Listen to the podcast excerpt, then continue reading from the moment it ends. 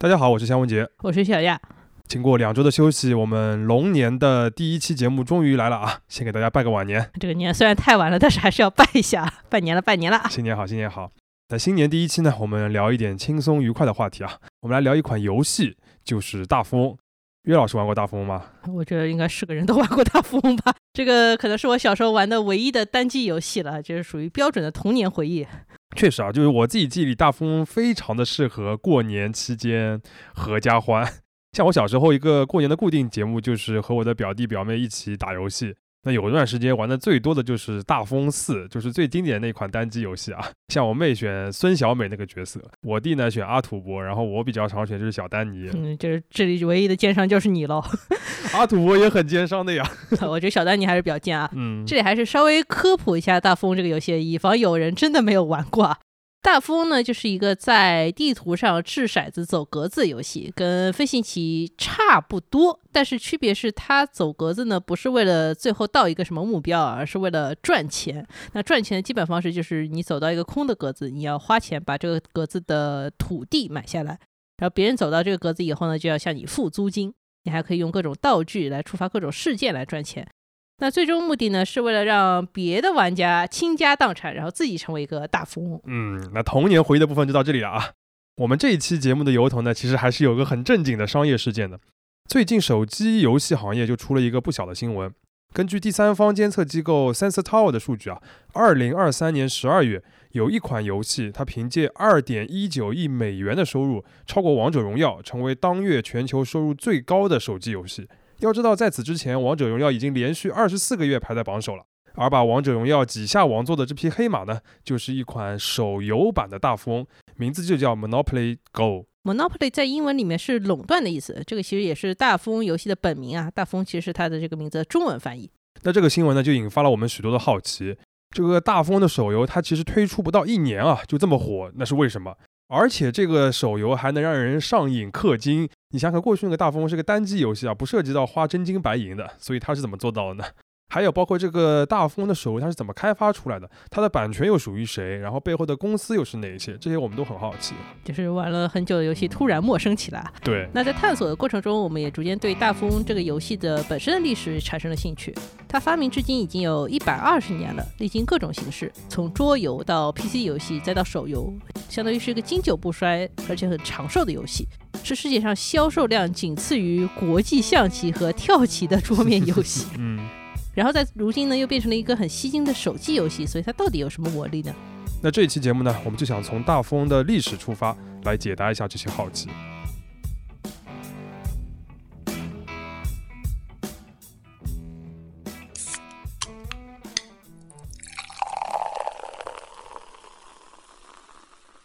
这里是商业就是这样。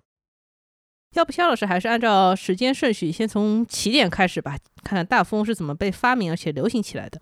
这个大富翁的发明过程啊，确实值得一讲，因为它真的还是一段公案啊，和当时的世界经济大环境 息息相关。一下就拔这么高吗？嗯，还真不是我来刻意拔高的啊，是大富翁的发明者就是这么说的。这位发明者呢，他名叫伊丽莎白麦基。如果你看完他的这个生平简介啊，应该会同意我的一个总结，就是这是一位非常酷炫的女性。那麦基呢？她是出生于一八六六年，他不到二十岁呢就开始担任打字员，这在当时就是一个非常新潮的由女性主导的一个工作。那他还是一位业余的舞台剧演员，而他曾经在报纸上刊登广告，嘲讽婚姻对女性的束缚。而且在父亲的影响之下，他成为了一位乔治主义者。那这个意识形态呢，伴随他一生。大富翁的发明呢，也源自于此。这里有必要解释一下，你前面提到这个乔治主义是什么？亨利·乔治是一位19世纪著名的经济学家和社会改革家。在十九世纪末、二十世纪初呢，他的这个想法很有影响力。他最核心的一个思想就是，人类通过生产和劳动创造的财富应该属于他自己，但是土地应该平等的属于所有人，而不应该由一部分地主来垄断。所以政府应该对土地本身的价值征税，而且只征这一种税。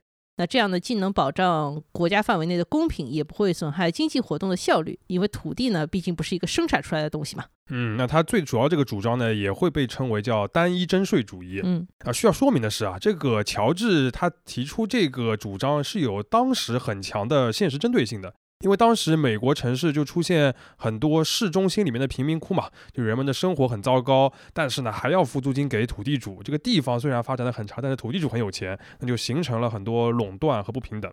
在当时，乔治这些主张呢，其实还蛮流行的，像丘吉尔、亨利·福特还有孙中山都是受他影响的。那孙中山三民主义当中有一项叫平均地权，这个思想呢，其实就是源自于亨利·乔治的想法。对的。那在接受了乔治的思想之后呢，麦基就一直努力想办法来推广这个单一征税主义。然后他就在一九零四年的时候想到一个办法，就是制作一款桌面游戏，然后通过游戏的办法来告诉人们土地垄断的危害。对他想寓教于乐喽。没错。那这个游戏的名字呢叫 Landlord's Game，就是地主游戏。麦基呢，一九零三年为这款游戏申请了专利，它就是大富翁的原型。要知道当时啊，全美所有的专利女性申请的比例不到百分之一，所以再次显示出麦基真的非常的超越时代啊。那我们现在比较熟悉的一些大风的规则，比如说像格子围成的地图、掷骰子，然后走到土地上要付租金，然后玩家的目的是增加财富等等，都源于这个一九零三年的地主游戏。但是有一点啊，最初这个版本里面，玩家本身并不能购买土地，他只能付租金。而游戏的设定呢，是地主要把玩家们都送去救济院，然后玩家是要来反抗这样一个目标的。那麦基认为这样呢，能够实际演示当前的土地掠夺制度及其所有常见结果和后果。这个也是为什么我们说这是一个和世界经济大环境相关的游戏啊。所以说，这最开始不是一个什么大家都要成为地主的游戏，而是一个大家都来斗地主的游戏了。对的，可以这么说啊。那这个游戏呢，当时在小圈子里逐渐流行了。顺便说一下，就当时这个桌面游戏的游戏方式其实是非常原始的，就很多人都是拿一块布，然后自己把这个地图描摹下来，然后带着别人来玩。在这个过程当中呢，有的人就自发的开始改变游戏的规则了嘛，因为我只是描着，我可以自己想办法来改嘛，改这个地图。那一个根本性的改变就是，玩家可以买下这块土地，然后以此来收别的玩家的租金，以击败对手了。那在这个过程当中呢，越来越多的人开始用 monopoly，就是垄断这个词来指称这个游戏了。麦基在一九二四年呢，也顺势重新设计了这个地主游戏，分为了两个设定，一个呢就是最初的那个 斗地主的版本。另一个呢，就是更类似于现在大富翁的这个垄断版本，但他觉得两个版本互相对照呢，这个玩家更加能够学习到他的理念。那在这个阶段，麦基也曾经向当时美国最大的一个桌游公司叫帕克兄弟推荐过这个游戏，但是被帕克兄弟拒绝了，原因是觉得这个游戏太政治化了。而且在现实中呢，民间流行的绝大多数都是人们自己魔改的版本啊，比如说用自己所在城市这个街区来为格子命名，或者是增加了各种细枝末节的规则吧。大富翁呢，其实已经开始逐渐脱离麦基自己的掌控了，或者说这个游戏其实也没有真正被他掌控过。那关于麦基的生平和大富翁的发明历史呢？我们主要是参考了一本名叫《垄断者》的书，作者呢是《纽约时报》的记者皮隆。他在书里边就提到啊，这个桌面游戏当时在美国流行有一个重要的背景是电灯的普及，因为由此呢，城市里的家庭他们的夜晚活动的时间就被拉长了，大家才有可能聚在一起玩游戏。那截至目前呢，地主游戏纯粹还是一个手手相传的游戏啊，也没有人想把它做成生意。但到了一九三三年呢，一个叫达洛的人在他朋友家里边玩到了这个垄断版的大富翁之后呢，就觉得太好玩了。但是他呢多想了一步，他从这个好玩当中发现了商机。那达洛呢，他就从朋友那里抄来了这个规则，然后自己做了一些新的改进，申请了一个专利，然后又找到了帕克兄弟。这个帕克兄弟呢，就大规模的出版了这个游戏，取名为 Monopoly，大获成功。那达洛呢，也因此获得了累计数百万美元的收入。等一等，肖老师，这个槽点是不是有点多？首先，这个帕克兄弟上次不是拒绝了吗？这怎么这次就改主意了？其实呢，最初他们也是想要拒绝的，但是我们看这个书里边写到，后来啊，他们发现这个游戏在纽约很流行了，所以他们就赶紧敲定说我们还是要卖。那至于为什么流行呢？一会儿我们就会讲到了。那还有一个问题，不是这个游戏已经申请过一次专利了吗？怎么又 申请了一遍？这个当时专利申请这么草率吗？确实是有点草率啊。不过想想也是，毕竟当时也没有这个内部的联网系统，呃，有可能也没有查清楚。反正负责打落的这位专利审查员显然是不知道此前麦基有过那么一个专利的。而且游戏的知识产权啊，一直是一个比较微妙、比较 tricky 的一个问题。在当时呢，专利只能保护这个产品本身，但是不保护这个游戏规则的。就是说，如果你做一个别的游戏是也是掷骰子然后赚钱的，只是不叫这个名字的话，其实你很难说它就是一个原来那个地主游戏。所以呢，帕克兄弟就可以宣称达洛的这个专利啊是受到了一些启发，但是有自己新的创造的。感觉这个 界限是不是过于微妙了一点？嗯，确实是一个非常专业的问题。这个呢，我们在大风后续的发展里面还会提到啊。那其实帕克兄弟呢自己也知道这个版权有一点名不正言不顺的，所以在一九三二年他决定发售大风之前。做的第一件事情就是去了解了这个游戏的版权状况，然后就找到了麦基，就是这个最早的发明者，想买他的专利把它买下来。等于说发现了漏洞，想赶快先把这个漏洞补一下。对的。然后呢，麦基其实也同意了这个专利卖给了这个帕克兄弟，但提了一个要求，就是帕克兄弟要继续出版他的那个斗地主版本的游戏，就是要有两个版本对照来宣传他的主张嘛，这一直是他的一个最初的目的。帕克兄弟呢，答应是答应下来了，呃，所以就花了五百美元，就五百美元啊，就把麦基的这个专利买了下来。但后来呢，帕克兄弟的确出版了这个斗地主版本的游戏，但很快呢又下架了，其实就是最低限度的履行了一个口头的君子协定。然后呢，他就不管这个麦基的这个初衷了，就开始全力的赚大风的钱了。那之后呢，大风就风行全球，成为了最流行的桌面游戏之一。那后来到了一九七九年，有一位经济学家发现了，说麦基发明这个地主游戏的初衷好像跟现在这个游戏不是很一样嘛，所以他又重新出版了一个反垄断的版本。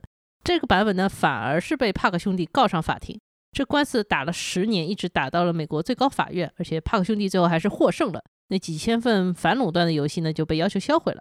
所以某种程度上来说，达洛和帕克兄弟其实更好的利用了这个专利制度，实现了对于一个垄断游戏的垄断。话说回来啊，其实我觉得，即使帕克兄弟推广了麦基这个早期的版本，恐怕也很难达到他本人想要那个教育效果，因为这很大的程度上是由当时的时代背景决定的。就像我们前面说的，大家自然而然比较流行的是那个垄断的版本，对吧？那帕克兄弟的大风之所以能够流行，其实是因为当时美国正处在一个大萧条的时期，这个又回到我们最前面说的这个大背景了啊。嗯，很多人他们现实生活当中非常的穷困。那游戏呢，其实是他们躲避现实、寻求安慰的一个幻想的世界。在这个世界里面，他们可以成为大地主，赚很多钱。没有很多人愿意在游戏里边还要接受经济学的教育，因为现实已经教育够多了。那发明大富翁的故事呢，我们就讲到这里。在这个当中呢，其实我们能看到一个理想主义者出乎意料的创意，以及一个非常常见但又令人唏嘘的商业现象。就是伟大事物的发明者未必是商业上最大的受益者。当然，我们也不是要在道德上面指摘达洛和帕克兄弟啊，能发现大富翁的商机，并且把它变为现实，这个里面也有他们自己的眼光和运气的部分。那接下来呢，我们就从商业的角度来看一看大富翁为什么能够在全球范围这么成功。那帕克兄弟他这个版本啊，在一九三五年第一次发售的时候就很受欢迎了。当年的十二月啊，就有一位英国的游戏制造商沃丁顿，他的负责人呢打了一个跨洋电话给帕克兄弟，说这个游戏太好玩了，他跟儿子玩了一个周末都上瘾了，然后就争取到了他在英国和欧洲的一个代理权。根据沃丁顿的官方历史的说法，这是两家公司历史上打出的首个跨洋电话。这个又提到我们第一百零九期讲海底电缆的那个节目了。那个时候打一个跨洋电话难度真的是很大的。嗯，没错。那沃丁顿游戏它的这个代理呢，也解释了大富翁风靡全球的一个重要模式，就是本地化。就每个地方出一个大富翁的游戏啊，都是以当地城市的街道来命名那些格子的，就是这样，当地人玩起来就特别有代入感嘛。不过这个代入感也有副作用啊，比如说在德国，这个游戏呢就在一九三六年被禁了，因为纳粹当局的一个重要人物就是戈培尔认为这个游戏有犹太投机性质。不过我们也看到有大富翁历史的书籍里边写到说，它真正被禁的原因啊，可能就是因为它使用了很多柏林真实街道的名字，而地价最高的地方呢，都是纳粹高层居住的地方，也是够敏感啊。话说回来，大富翁能够顺利在欧洲打开局面，也是因为当时整个欧洲也处于一个大萧条当中，心有戚戚啊，大家都很需要这个游戏提供的爽感。对的，那之后呢，大富翁其实就一直非常的风靡，包括在二战期间，在军队当中也很流行。那时间就到了一九六八年，随着帕克兄弟的公司被卖给了通用模仿公司，然后大富翁的所有权啊，然后之后就几经的辗转，最终到了一九九一年，孩之宝呢是收购了大富翁所属的这个公司，正式把这个最流行的桌面游戏收入囊中了。那截至二零一三年，我们看到的数据是，正版的大富翁已经以四十三种语言，在一百一十个国家和地区累计卖出了超过两亿份，并且有几十种的官方授权的联名版本。合作对象包括神奇宝贝、星际迷航、世界杯、联邦快递、飞天小女警等等。不是飞天小女警是怎么回事？就突然连起来，很百搭是吧？就过于百搭了。我觉得这可能也是大富翁能够长青的原因之一啊。对的。说到这里，我有一个问题啊。之前你一直在说大富翁这个游戏风靡是因为经济大萧条嘛？大家都需要一些心理安慰，都想成为地主。但是问题是，大富翁已经热销几十年了，这个大萧条早就已经过去了，为什么它还能一直风靡呢？这个游戏本身是不是还是有点特别的地方？好问题啊，就回到这个游戏本身，对吧？它的一个魅力。但是呢，说实话也很难给出完整的解释。就这里边，我也求助了一下 ChatGPT 啊，它给了我两个方向，一个呢是爱玩掷骰子，有可能是人类的一种天性，因为它能够引入随机性和不确定性。这个呢，就和拿地赚钱这种策略结合在一起，就是一种随机性，然后又有一种要你有确定性的一种策略，这两个东西结合在一起呢，能给人很大的一个快感。另外一点呢，就是大风的这个垄断设定啊，可能也切中了人的某种天性。所以这是一个写在人类基因里的游戏。我是搜到一个加州大学欧文分校心理学和社会行为学助理教授 Paul Piff，他做过一个试验啊，一个心理学的一个试验，他招募了一百多对陌生人，然后大家来玩大富翁的游戏。然后呢，就随机选择这一对陌生人，就两个人当中一个人，他是先天占优的。就你玩这个游戏，你可以有两个骰子，可以走得更快。大家都知道啊，这个在大风游戏里面，骰子应该是人人平等的吧？对。然后就算是像我们玩那个单机游戏里边，你也是要通过获得什么机车啊、汽车那种道具，你才可以多有个骰子。是啊，所以天生就有两个骰子。然后呢，你到一个地方，你赚到的钱是人家的两倍，是不是有点太过分了？所以就意思就是说，你有一个人是天然就肯定会赢的。然后呢，他就通过摄像头来看他们玩的这个过程嘛，就会发现这个先天富有的玩家，他就越玩越兴奋，然后在移动棋子的时候呢，动作就会很大，声音呢就会很小，就啪啪啪的往前动，而且呢会开始嘲讽对面的穷玩家，然后不断的炫富，想要赢得更多。然后占下风的玩家呢，就是虽然也很那个受挫对吧，但他不会泄气，他一定会想要再玩下一次，他希望下一次他能够成为这个先天这个富有的一个玩家，然后占上风。所以说，人是不是就是很喜欢当地主和斗地主这件事情啊？嗯，感觉是有点这个意思啊。所以斗地主也很流行嘛。是的。所以这两个呢，有可能是从心理的这个层面来解释为什么这个游戏机制本身能够一直受大家的欢迎。那我们说回大富翁的发展啊，到了电子游戏时代呢，其实它这个模式的转移也很顺利。我们中国玩家最熟悉的就是我们节目开头提到的那个大富翁系列的单机游戏嘛，它是台湾大宇公司制作的。那初代的制作人呢，就是大名鼎鼎的姚壮宪，就姚先。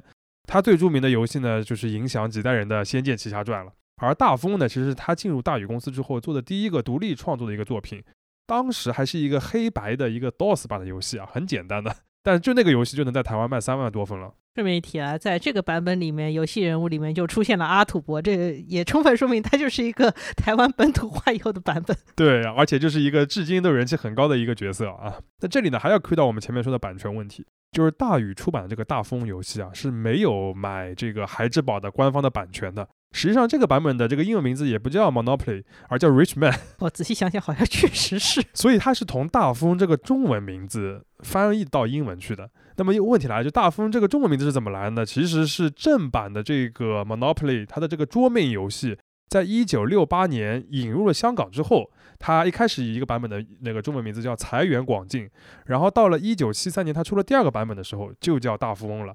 所以之后才会大家比较熟悉的这个中文名字叫大富翁，然后等于是呃大宇公司制作的时候呢，就是沿用了这个名字，但是换了个英文名。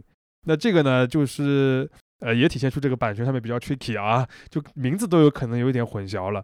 但是我们也查了很多的这个资料啊，就是在我们的解锁范围里边，就是双方也没有什么版权上的冲突。事实上，进入电子游戏时代呢，就是非版权方出版的类似大富翁的游戏啊，就越来越多。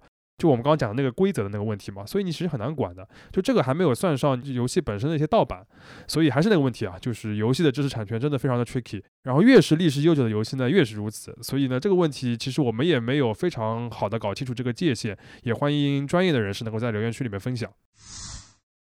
那讲到这里，我们终于可以慢悠悠的进入手游时代了。虽然桌游时代的大富翁获得了巨大的商业成功。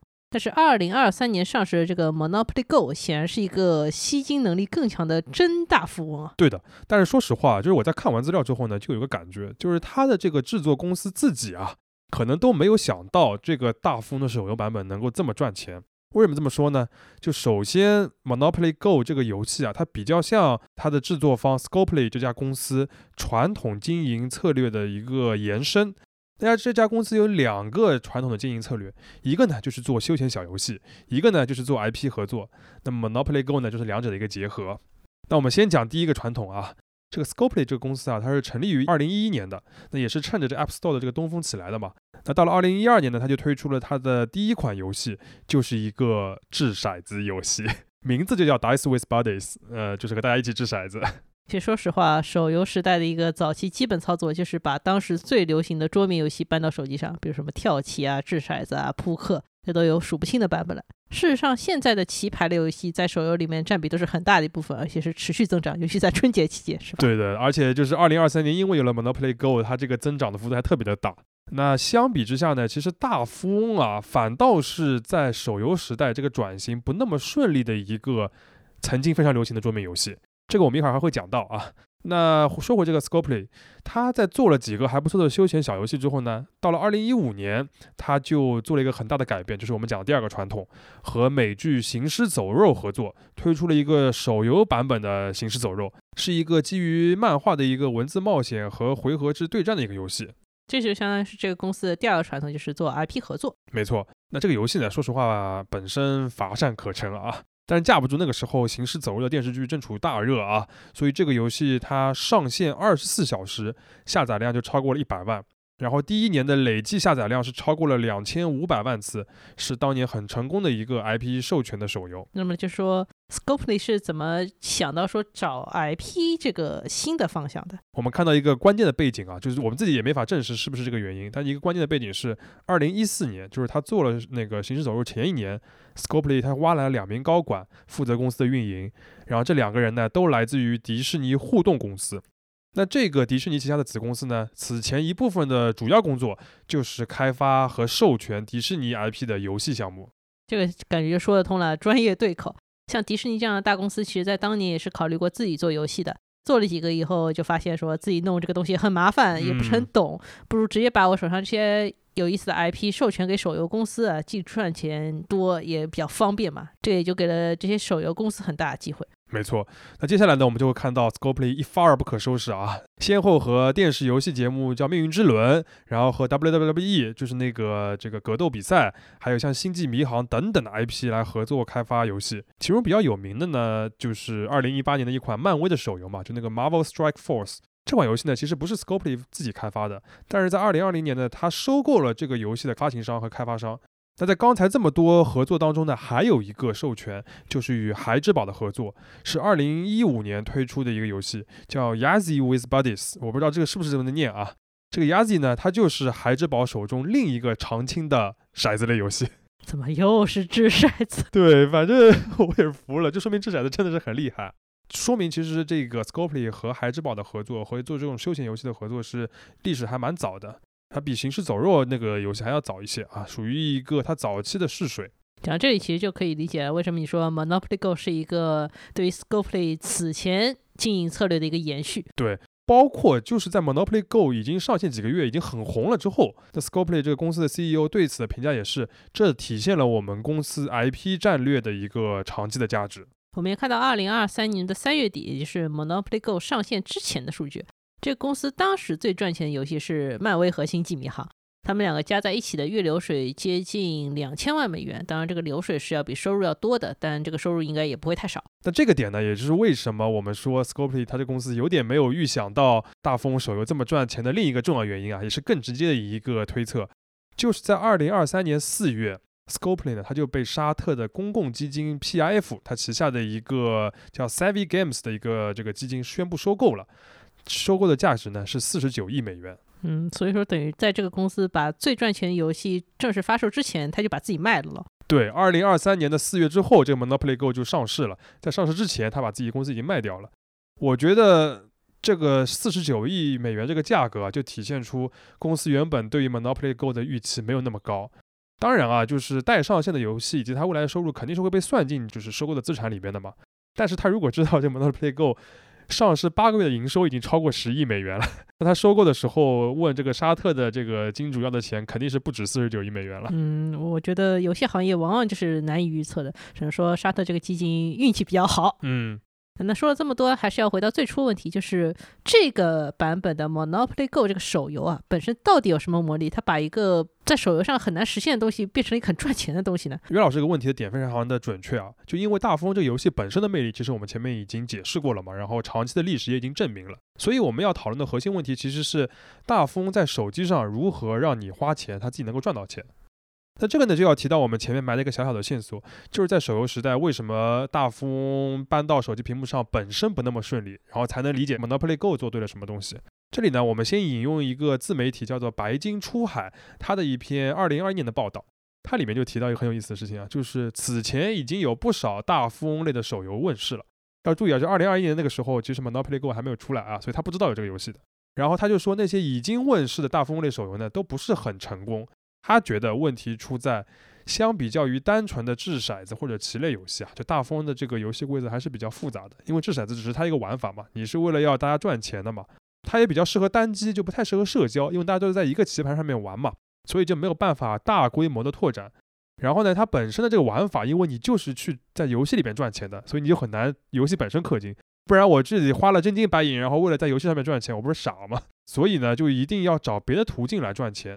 那比较常见的是打广告啊，或者在别的方面让你收集一些什么东西啊，等等的，但都没有走得非常好。其实我觉得当今游戏行业的一个热点应该是休闲游戏和轻量社交组合啊，尤其是在疫情之后。那相信最近国内玩蛋仔派对和圆梦之星的朋友们，应该不会对这个状态很陌生啊。对的，所以我觉得白金出海它这个点评呢是有一些道理的，因为 Monopoly Go 可以说就是相对比较好的解决了它前面提到两个问题，就是那个怎么能够扩大规模，以及怎么然后找到一个氪金的点。首先呢，它是找到了一个比较好的社交方式，就是在 Monopoly Go 这个游戏里边啊。大富翁的基本玩法，它只是一个基础。玩家的核心目的呢，是为了建设自己的城市。然后呢，它就提供了一些玩法去互动，比如说你可以去偷你好友那个城市里银行的钱，或者呢，你是可以去砸掉好友城市里边的这个房子。这个不就是偷菜吗？开心网时代，对吧？所以有可能就说明这种快乐是永恒的，是吧？另外一方面就是氪金，其实它这个做法也蛮套路的。我刚才不是讲那个 Monopoly Go 里边的玩家的核心目标是建设自己的城市嘛？那建设城市呢，就需要用金币。这个金币呢，是在棋盘上面获得的。但是啊，你越到后面的关卡，你要建设的城市越大之后，你在游戏的这个棋盘上面，在大富翁这个游戏里边获得的金币就不太够了，就或者你要获得起来就很慢。然后它再加上它有一个就是回合和时间的限制，就像那种三消游戏一样的有个时间限制，就像 Candy Crush 一样，不能无限制的玩嘛。所以到了你后期的时候，你就很心急，等不了这个时间，你就会去氪金买金币，然后建设你的城市。根据计算啊，就如果你要升到十级，纯靠氪金的话，在这个 Monopoly Go 里边这个游戏，你就要花九百四十美元，还是很多的。嗯，我们现在没有看到 Monopoly Go 这个游戏的总下载量啊，就是这个就导致我们算不出来它这个人均要氪金多少钱。不过我们看到另外一个数字很有意思啊，说这个游戏在美国，它的玩家主力是四十五岁以上的用户啊。也就是说，这些人既能被大富翁的情怀吸引，也有更多钱可以用来氪金。有钱有闲又喜欢玩游戏，对吧？仿佛看到了自己的未来。那不过话说回来，我们分析 Monopoly Go 比较受欢迎原因呢，并不是想说一切都是靠这个游戏本身的努力得来的。你也可以发现，它所用的这些技巧其实都是一些传统的套路，早就被手游行业玩透了，只不过就是把这个套路用的比较好而已。另外一方面呢，就是我觉得 IP 的授权也非常的重要啊。因为有了这个授权之后呢，就除了 Scoplay 自己的发行本身，孩之宝这个版权方他也会动用很多力量来推广，包括在那个 Monopoly Go 这个游戏最前面，你就会看到那个最经典的白胡子老人的戴高帽的那个形象嘛，大家都会非常的亲切。我觉得这个呢也能够帮助他最大程度的覆盖他的那个目标受众。那聊完大富翁一百二十多年的历史，我有个粗浅的感受是，我们对于游戏或者 game 这件事情呢，应该有更多的敬意。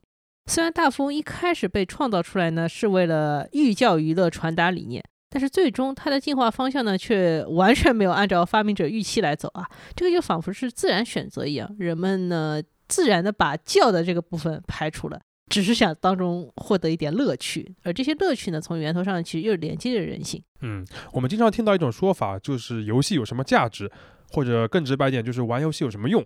但实际上呢，无用的游戏它的历史几乎和现代文明一样的长。不如说，玩游戏本身就是人的一部分，它不需要额外的目的。而顺应这一点的公司呢，就获得了回报。商业就是这样。